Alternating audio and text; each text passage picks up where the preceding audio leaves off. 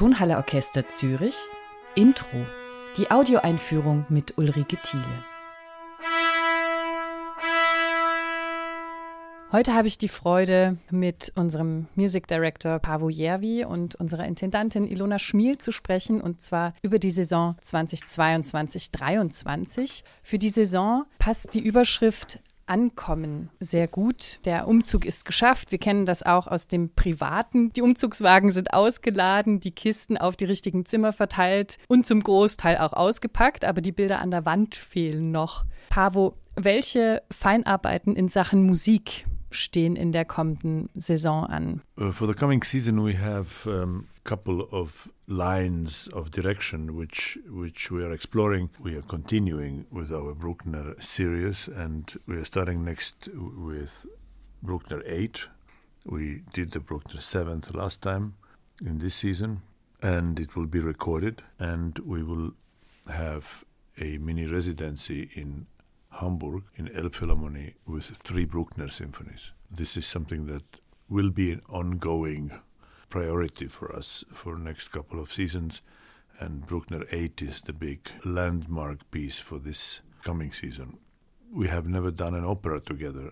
As a new music director, you find yourself uh, always in an interesting position that a lot of the standard repertoire, well, and a lot of any repertoire is really done for the first time with you and the orchestra. So the opera, in any case, is not our main thing, but we are starting with the Fidelio, which is, in my opinion, one of the really great pieces of literature to begin with. Having two performances with a great cast and also a recording of it is certainly kind of a great destination, a picture on the wall, if you will.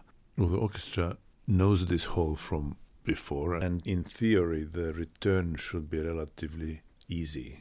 But in reality, learning how to and relearning how to play in the hall and adjusting to the balances and adjusting to the new hall, which I think actually now sounds even better than before.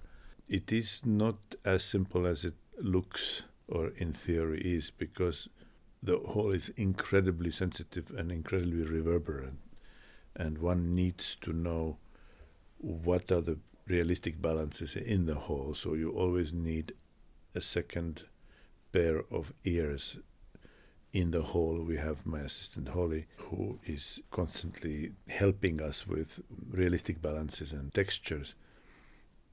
Involved in the process of making music, it's difficult to remain so rational. And sometimes your emotions, very often the emotions take over, and well intentioned rehearsal and balances sometimes can be uh, forgotten. So this is an ongoing challenge for us. Is Bruckner a good way to arrive in the Große Tonhalle? I think it's a perfect way to arrive in Große Tonhalle. Bruckner, anyway, I think, is a kind of essence for symphonic orchestra, and it is something that is very interesting to see how Bruckner's music has gone through so many ups and downs in terms of musical history. If you look at the reception to music of Bruckner when he was alive, there were people who were incredibly against it, or people very much forward and were big supporters, and then there were others who loved the music and wanted to change it because they thought it was too long, too complicated, too this or that. And the reality really is that we have gotten to this point now where I feel that there is a big revival of interest in music of Bruckner because we have had enough distance from the kind of old world beliefs. I mean, not only in music, but also in society in general, where a lot of the general conventions and beliefs are being rethought.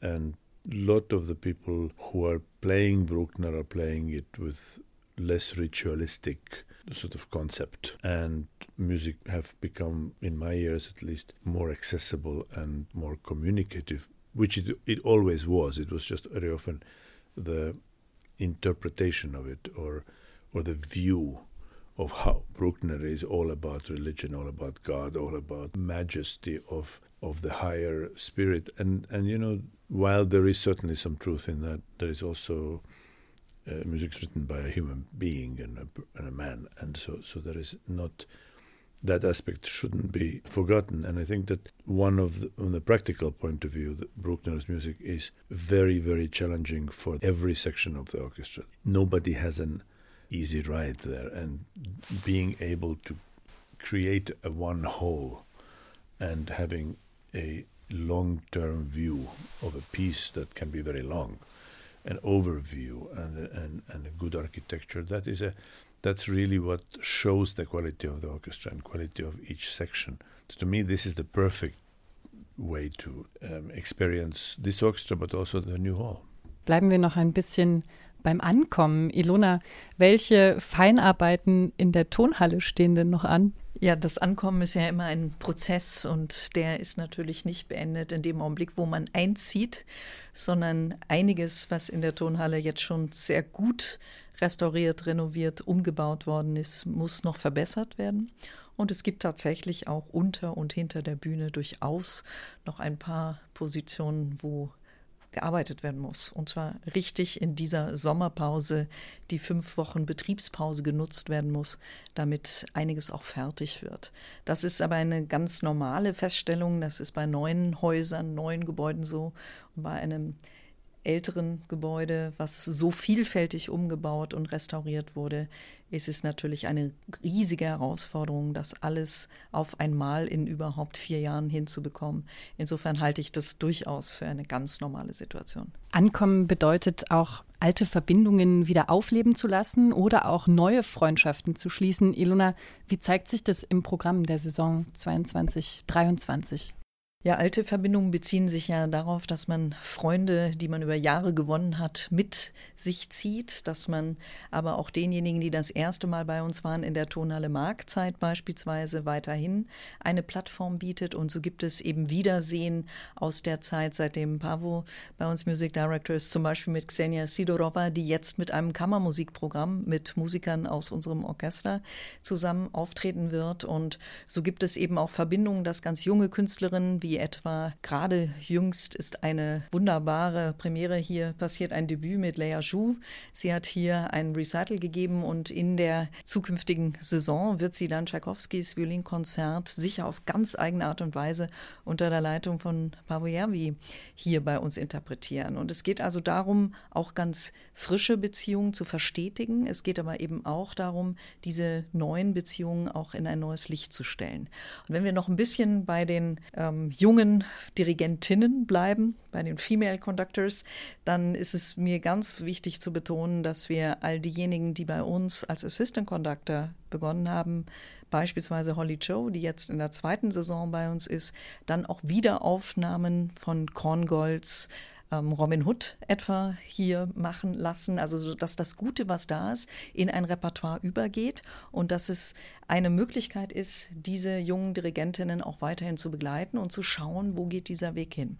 Wir haben eine neue Assistant Conductor, Isabelle Jankauskaite, und sie kommt aus Litauen. Und sie wird die Tradition auch fortsetzen, dass eben inszenierte Projekte auch gerade bei diesen Assistant Conductress in den allerbesten Händen sind.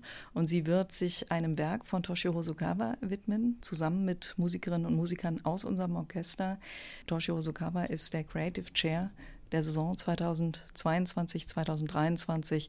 Und ich freue mich besonders darauf, dass diese Möglichkeiten eben auch weiterhin gegeben sind. Und dass wir, wenn wir schon beim Szenischen sind, ähm, wir haben den Fidelio wahnsinnig lange geplant. Er war schon 2020 im Programm, ist durch Corona wirklich zum Opfer gefallen und dann dauert es eben zwei Saisons, bis so ein Werk wieder tatsächlich eine Chance hat, programmiert zu werden. Und neben dem hervorragenden Sängercast ist es eine ganz wichtige Frage gewesen, welche, wie gehen wir mit den Texten, mit den Dialogen um? Und hier ist eben die Idee gewesen von Eva Buchmann und von Ben Hurkmans zusammen eine Textvariante zu schaffen, die ausschließlich aus Briefen, die Beethoven geschrieben hat, besteht. Also es gibt die Dialoge, die Textsequenzen, die sonst bekannt sind, nicht in dieser Aufführung zu hören, sondern es gibt Bezüge, die von der großen Sehnsucht nach Liebe bei Beethoven handeln, seine politischen Ansichten teilen, aber natürlich sich auch mit seiner Taubheit und der Frustration in dieser Lebenssituation komponieren zu wollen, aber auch zu müssen, beschäftigen. Und so ist beispielsweise das Heiligenstädter Testament auch ein Part, der im zweiten Akt dann dargeboten wird. Es ist eine große Ehre und sicher auch in diesem besonderen Cast für uns, dass Peter Simonischek diese Texte hier dann interpretieren wird. Und wir nehmen diesen Fidelio dann hier auch auf CD in der Tonhalle auf. Also quasi noch unter besseren Bedingungen als in der Tonhalle Mark. Verbindungen in Zürich selbst zu schaffen, ist auch eine Idee. Das heißt, es gibt zum Beispiel eine Kooperation mit dem Museum Riedberg. Es gibt auch eine freundschaftliche Verbindung, die institutionenübergreifende Auswirkungen hat, nämlich von Pavo. Pavo, there is a friendly connection, for example, with Gian Andrea Noceda, the General Music Director of the Zurich Opera House. Now, there is a joint Rachmaninoff cycle by both houses, by Noceda and you. What connects you both and what connects you with Rachmaninoff? Well, I think the connecting part is the music. Clearly, I mean, I'm a great, great fan and a big lover of Rachmaninoff's music. I think that it is really one of the most distinctive voices of the 20th century. It's a, it's a clearly romantic voice, but it is in a very convincing and in a very, very individual way. You can feel from the first note when you when you hear his music. So there is a good chance of celebrating Rachmaninoff's anniversary. And with Gian Andrea, of course, um, we've known each other for many, many, many years and been friends for many years. And he was for many years an artistic director in the festival in Stresa, Italy. And that's how we got to know each other very well. He also lives close by there.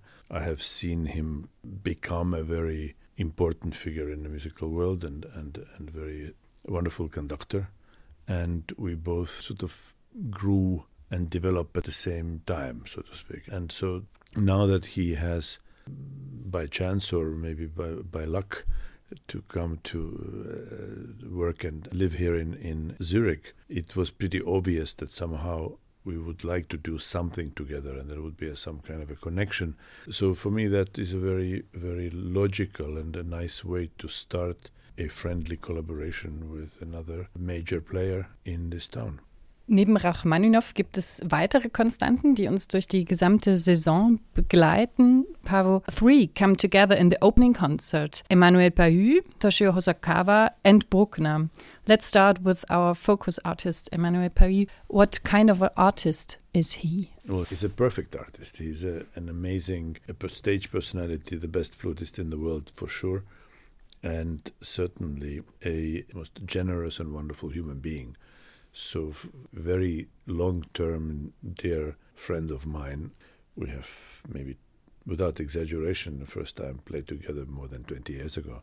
And is an interesting personality also because he has managed to have a parallel career as a great soloist and a real advocate of flute and new repertoire but also as a principal flutist of Berlin Philharmonic. So he has really managed to have a very interesting parallel life and a career and is widely and universally looked upon as the flutist. He will be playing the world premiere of the flute concerto by Toshio Hosokawa, who is our new creative chair at the opening concert.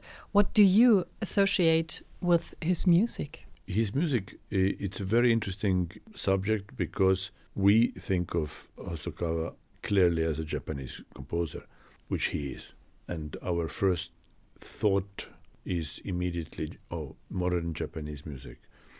Meanwhile, he has studied and made most of his musical and also educational life in Germany. In fact, his influences, while I'm sure that there are certainly strong Japanese influences, but there are also very strong Central European and, and connections and also German connections. So that is exactly what makes his music unique because there's a mixture of these two different worlds and these two different mindsets. When you and I, like I just did now recently, when you meet Hosokawa in Japan, there is no doubt that Hosokawa is a Japanese composer, and also when you listen to his music, it's also pretty obvious that there is a very, very strong side of it, which is which is very very Japanese. On the other hand, when you look at the construction of his works, you can very clearly see also the strong influence of the avant-garde of, of you know the late 20th century uh, Germany, for example. Ilona, warum ist Hosokawa eine gute Wahl unserer Fortsetzung der Creative Chair-Reihe? Ja, er bringt viele Bereiche, die ein Creative Chair mitbringen kann, erstmal zusammen und ist tatsächlich der erste fernöstliche Creative Chair. Wir sind gestartet von Esa Pecker über Jörg Wittmann, Peter Oetfisch. Also wir haben uns sehr, sehr stark in Europa, in Amerika mit unseren Creative Chairs, zuletzt jetzt mit John Adams dort aufgehalten. Und es ist auch eine Form der minimalistischen Musik, die aber ganz, ganz anders geprägt ist. Sehr fein ziseliert, durch die Avantgarde geprägt und natürlich durch Lehrer auch wie einen Klaus Huber, der ja hier einen Schweizer Bezug auch ganz klar hat, eine ganz eigene Prägung erfahren, um aber alle diese Wurzeln auch wieder jetzt in seine Werke mit hineinzubringen. Und ich denke, es ist eine große Chance, die Bandbreite, Facettenreichtum im Orchesterbereich, im Solobereich. Wir haben auch das Orgelkonzert was dann Christian Schmidt, unser jetzt aktueller Fokuskünstler, in die nächste Saison auch mit einem Wiedersehen zeigen wird unter der Leitung von äh, Jakob Ruja. Und wir werden also diese Facetten immer wieder ausspielen, auch in der Reihe Literatur und Musik, wo es um die Kammermusik, um das sehr, sehr feine, kleinteilige Repertoire geht. Das ist ein Thema und bis hin zu einem Schlagzeugwerk Intermezzo von Hosokawa, was aus einem größeren Werk herausgenommen ist, wo unsere Schlagzeuger aus dem Orchester, aus dem Tonalorchester Zürich wieder zum Zuge kommen. Das sind nur Ausschnitte bis hin zu dem Familienwerk. Also alle, alle Altersgruppen haben eine Chance, sich mit Hosokawa zu beschäftigen. Und er ist auch jemand, der an der Zürcher Hochschule der Künste gern gesehen ist für Masterclasses für Komponistinnen und Komponisten. Da gibt es schon enge Verbindungen und auch diese weiterzuspinnen ist ein ganz wichtiges Thema. Eine andere Art der Fortsetzung unserer Creative Chair-Reihe kommt dann auch wieder mit Emmanuel Pahü zusammen. Ja, Erkis Ventur kehrt auch zurück. Also auch da gibt es eine Linie. Der erste Creative Chair, seitdem Pavo bei uns begonnen hat, 2019, 2020.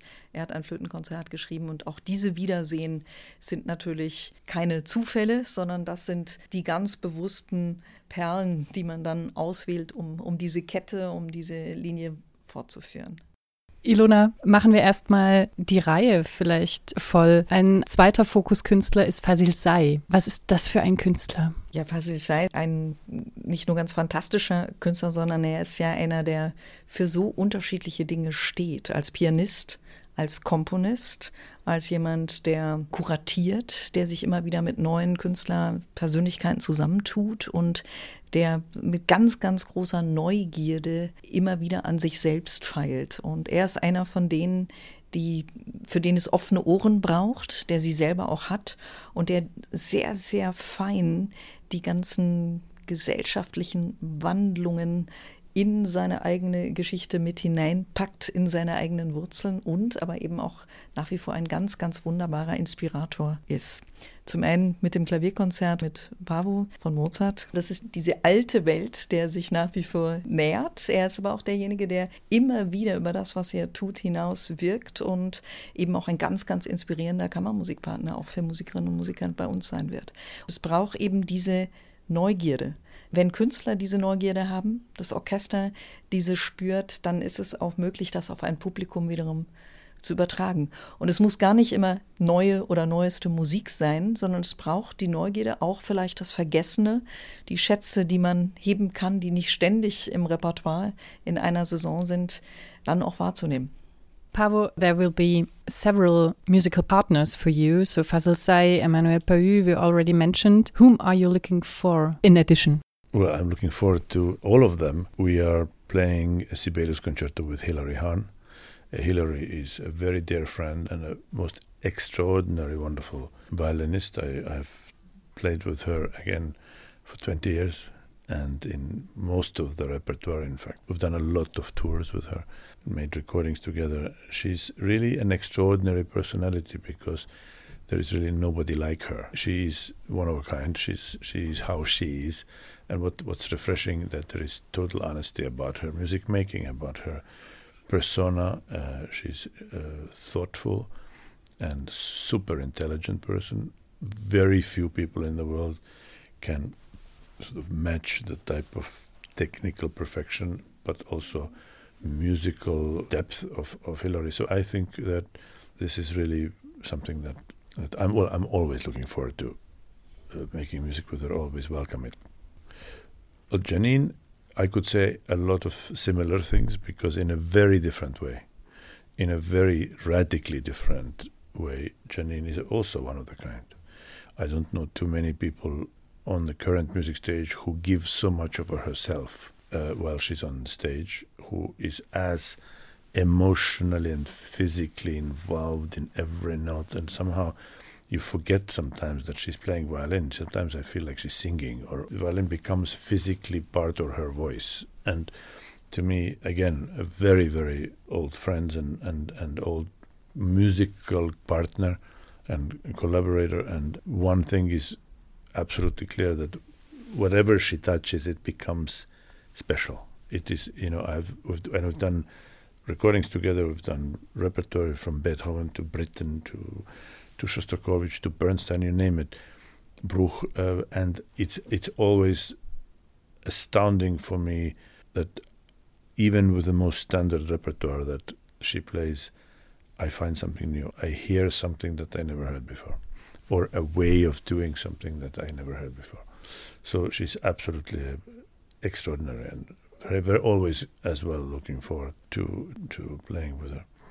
Ilona, es gibt noch eine Art versteckten Fokuskünstler, einer, der mit unserem Orchester, mit der Tonhalle Gesellschaft Zürich sehr verbunden ist und der überraschenderweise bald nicht mehr auf der Bühne zu finden sein wird.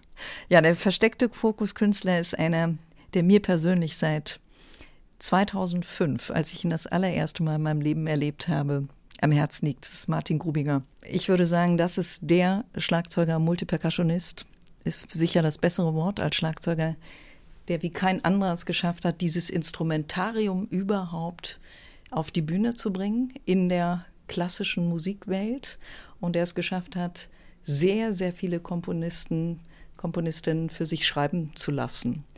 Und er hat eigentlich es geschafft, überhaupt erst ein Repertoire neu zu entwickeln. Und er geht von dieser Bühne, es ist seine allerletzte Saison. Er hat sich vorgenommen, wenn er 40 Jahre alt wird, dann hört er auf, auf diesem Level als Solist mit Orchester, aber auch mit seinen weiteren Partnern aufzutreten. Und ich bin sehr glücklich, dass wir in dieser letzten Runde mit Bjarnasons Schlagzeugkonzert hier mit einer Schweizer Erstaufführung dabei sind. Und ja, das ist ein Performer, der alles gibt, wo jede Faser seines Körpers letztendlich in das Instrumentarium hineingeht.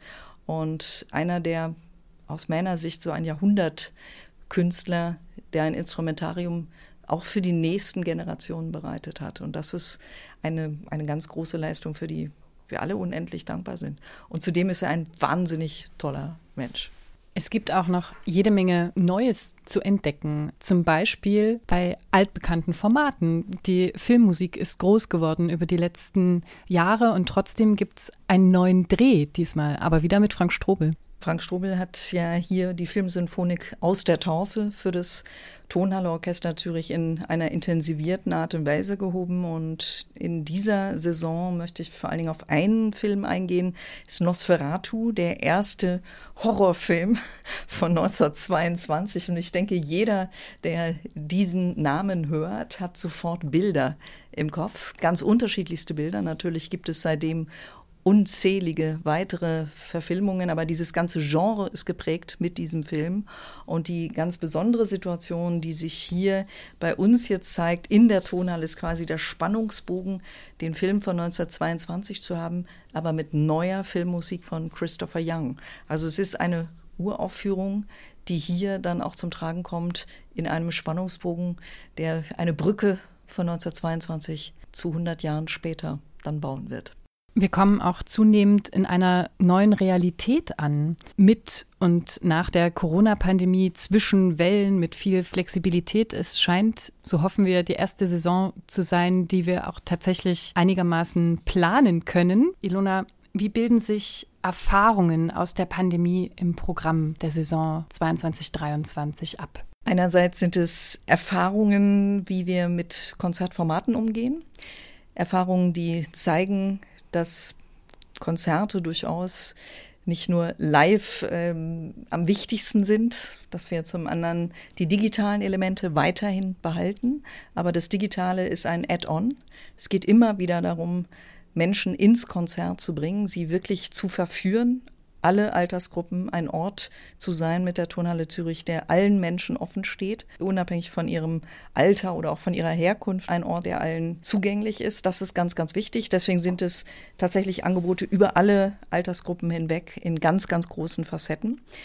Was mir aber ganz besonders wichtig ist zu betonen, ist, dass aus dieser Pandemieerfahrung, wo so viel an Programmen geändert wurde, wo so viel Neues immer wieder auf die Bühne musste, wo wir im wochenweisen Rhythmus Künstler austauschen mussten, ersetzen mussten oder aber auch gesagt haben, ein sehr, sehr großes Werk, was normalerweise programmiert war, ging in Pandemiezeiten nicht, weil ein Chor zum Beispiel nicht einsetzbar war. So hat sich eine Situation herauskristallisiert, die ich persönlich sehr gutiere, dass mein Eindruck ist, das Publikum ist sehr viel offener im Hinblick auf Programmatik und im Hinblick auf die Flexibilität, welcher Künstlerin, welcher Künstler interpretiert geworden. Und das heißt, der, das Vertrauen in uns als Institution zusammen mit Pavo, mit dem Orchester, mit uns als Programmmachern ist immens gewachsen. Und das heißt im positiven Sinne, dass wir die Neugierde dieses Publikums noch weiter ausreizen und nutzen können. Und natürlich bilden sich in diesem Programm auch in dieser Saison nochmal Projekte ab, die verschoben sind. Also beispielsweise die Kantate Alexander Nevsky. Wenn wir auf Prokofjew gehen, dann ist das ein Werk, was schon zwei Jahre zuvor geplant war, immer wieder verschoben werden musste, weil es einfach nicht funktioniert hat. Und hier eben auch in diesem speziellen Kontext, dass wir ohne den Eisenstein-Film die Kantate, die aus sieben Teilen besteht, die wirklich ein eigenständiges Werk geworden ist, zeigen. Oma Meyer-Welber wird sie dirigieren. Und es geht eben immer wieder darum, ähm, sich zu fragen, was sind die Themen, die jetzt anstehen und was sind die Dinge, die wir nachholen, die wir wiederholen wollen. Und so gibt es eben doch noch etliche Programme, die wir hier tatsächlich in dieser Saison, das ist die letzte verschobene Corona-Saison zeigen. Dazu gehört der Fidelio den wir schon angesprochen haben. Dazu gehört aber zum Beispiel auch Guldas Cello-Konzert, 1980 uraufgeführt und auch das war ein Projekt, was 2020 der Pandemie zum Opfer gefallen ist. Maximilian Hornung wird dieses Werk interpretieren, Christoph Obanski wird es dirigieren und auch da eben ein Werk, was nahezu unbekannt ist. Es wird das erste Mal hier von unserem Orchester tatsächlich aufgeführt. Oder auch wenn wir von Josef Suk die groß angelegte Sinfonie Israel anschauen unter der Leitung von Jakub Gujanis, auch dieses Werk noch nie gespielt worden. Auch das etwas, was wir nachholen. Und wenn wir zu den großen alten Meistern zurückkehren, dann ist es immer wieder spannend, dass eben auch ein Herbert Blomstedt sich immer wieder Musik vornimmt in seinem hohen Alter und Berwalds Sinfonie in dem Fall die zweite jetzt hier aufführen wird, die 1842 entstanden ist, die auch noch nie von unserem Orchester gespielt worden ist. Und ich denke, es lohnt sich im Programm nach diesen Schätzen auch zu stöbern, die aber auch davon leben, dass eben sehr bestimmte Künstler sich dieser Werke annehmen. Und das ist mir wichtig zu betonen, genau darum geht es. Es geht nicht darum, bestimmte Werke in einer Saison zu zeigen, sondern es muss einen Grund haben, warum ein Künstler, eine Künstlerin sich einem Solowerk oder mit einem Dirigenten, einer Dirigentin zusammen speziell diesem Werk widmet. Und wenn dieser ganz persönliche Zugang da ist, dann kann das auch das Publikum erreichen, obwohl noch nie in der Tonhalle und noch nie von unserem Orchester aufgeführt. Ein Punkt, der sich auch wieder ändern wird, ist, dass wir wieder unterwegs sein werden. Die Residency in Hamburg ist eine erste Idee, die sich verstetigen soll. Ilona, in welche Richtung können wir diese Idee auch der Nachhaltigkeit im Konzertbetrieb noch weiterdenken? Das eine ist tatsächlich mehrtägig mit diesen Residencies sich ein Publikum zu erarbeiten und sich einem Saal zu nähern. Also auch die Chance zu haben, in der Elbphilharmonie drei Abende hintereinander zu spielen, heißt ja auch für ein Orchester, sich in diesem Raum akustisch noch einmal ganz anders wiederfinden zu können. Und aber eben auch gleichzeitig sich zu überlegen, von der Seite aus der Veranstalter, also die Veranstaltersicht aus Hamburg, wenn man die Tonhalle zurück einlädt, das Tonhalleorchester Zürich zusammen mit Bavoyevi, dann müssen es ganz besondere Programme sein. Und es müssen Programme sein, die aufeinander aufbauen, die in die Saison eines solchen fantastischen Konzertsaales dann auch perfekt passen. Und es muss sich eben unterscheiden von anderen Orchestern, die auf einem selben oder ähnlichen Level spielen. Also die Frage, welches Profil bringt man mit an so einen Ort, ist ein ganz entscheidendes. Und es wird einen moderateren Tourneebetrieb geben, aber es wird einen Tourneebetrieb geben, weil die Lust, sich selbst in anderen Sälen zu präsentieren und die Qualität in einem anderen Saal zu zeigen, die ist ungebrochen. Und auch das Publikum an anderen Orten möchte ja neben dem eigenen Lokalen, was es erlebt, durchaus die internationale Szene zu Gast haben. Aber die Begründung dafür, mit welchem Repertoire geht man wohin, wie oft auch an dieselben Orte um auch eine Weiterentwicklung, ein Profil zeigen zu können, die kommen in den Vordergrund. Und das ist ja nach der Pandemie auch gar nicht eine so verkehrte Wahrnehmung. Denn der alte Touringbetrieb hat ja in manchen Stellen ein sehr überhitztes Tourneegeschäft äh, gezeigt, wo irgendwann unklar war, warum spielt Orchester X mit Dirigent Y genau dasselbe wie zum Beispiel gerade das heimische Orchester. Und es hat eigentlich ein bisschen ein Überangebot gegeben vor der Pandemie und ich denke, wir kommen jetzt, wenn es wieder gut losgeht, dann kommen wir auf ein vertretbares, gutes Maß, wo diejenigen, die was zu sagen haben, auch auf Tournee eine ganz reelle Chance haben, sich weiterhin gut präsentieren zu können. Diejenigen, die aber einfach nur, weil sie auf Tournee sein wollten, unterwegs waren, die fallen halt in Zukunft raus. Und das ist dann unter einem künstlerischen, aber wie auch ökologischen Gesichtspunkt auch eine ganz gute Entscheidung. Ilona, du hast gesagt, es gibt Schätze zu entdecken. Als Abschluss vielleicht die Frage zunächst an Pavo.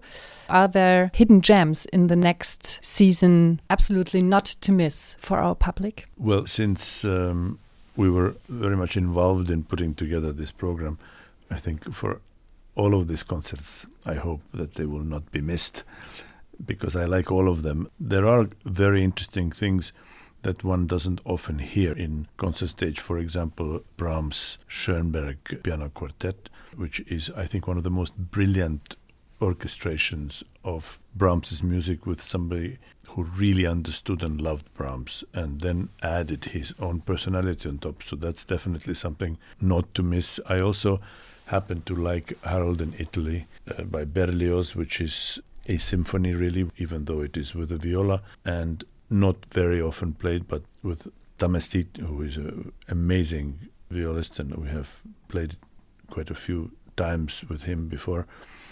Certainly not to miss. When you look at Alpine Symphony, that's that's another sort of great landmark in, in symphonic repertoire, and, and certainly something that, because of its sheer size already, doesn't get to be heard so often. So, so definitely don't miss that. One of the things that we often don't hear, but we know and love the name of the composer is Shostakovich. Shostakovich we hear a lot, but the First Symphony not so often. And the First Symphony, I think that is actually kind of a a brilliant. It's like a First Symphony of Beethoven. You know, you you love Beethoven, but you only hear the fifth and seventh all the time. You know, or Eroica. And the First Symphony like the first piano concerto, shows what a genius and what a great composer that is. The first of Shostakovich, to me, is a similar example. A piece, again, which I find is underestimated, and I think that the composer that is totally underestimated and who I consider as great as Mozart is Mendelssohn. And uh, Lobgesang is one of the pieces that, of all of his symphonic music, gets least uh, airplay because of the size of it, because of the chorus, and because of the soloists. But it's definitely worth um, getting to know. It's a wonderful piece, and it is also, in a way, it's an interesting piece because it's not really an oratorio and it's not really a symphony, and yet it's both. And to me, that's that's certainly a gem. Ilona, hast du noch Schätze zu ergänzen für die große Truhe 2022, 2023?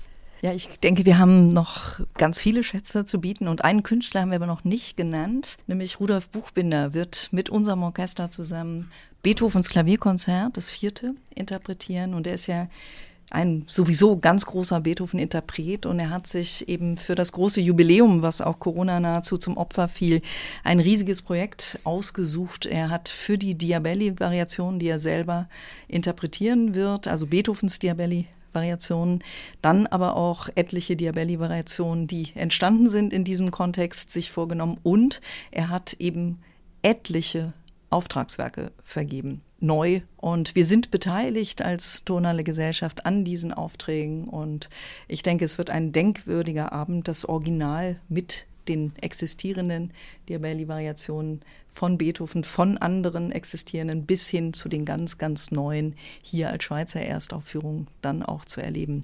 Und das ist ein ganzer Kosmos, den es immer wieder zu entdecken gilt. Und das ist eigentlich eine unaufhörliche Beschäftigung. Und das gilt für jede Form von großer Kunst. Und ein letzter Punkt in diesen doch zum Teil düsteren Zeiten und schwierigen Zeiten liegt es mir sehr am Herzen, nochmal auf ein Filmprojekt hinzuweisen, nämlich auf Charlie Chaplin with a Smile, der ja hier zur Schweiz auch eine ganz besondere Beziehung hat. Und es ist ein Projekt, wo Filme von ihm, wo seine Musik, die er komponiert hat, aber auch sein Leben dokumentiert in eine ganz eigene Kunstform gebracht werden. Und ich denke, all das, was in Chaplins Filmen verhandelt wird, ist uns plötzlich in Bezug auf die Menschlichkeit, die Ironie, aber auch die Tragik unglaublich nahe wieder. Und es hat etwas Zeitloses. Und das erleben wir jetzt im Jahr 2022 wie nie geplant, kommt einem das doch noch sehr viel näher. Und zeitgleich braucht man auch diese Form des Humors und der Ironie vielleicht aktuell mehr denn je. Ein schönes Schlusswort. Vielen Dank, Ilona. Vielen Dank, Pavu, für eure Zeit. Ich danke dir. Danke.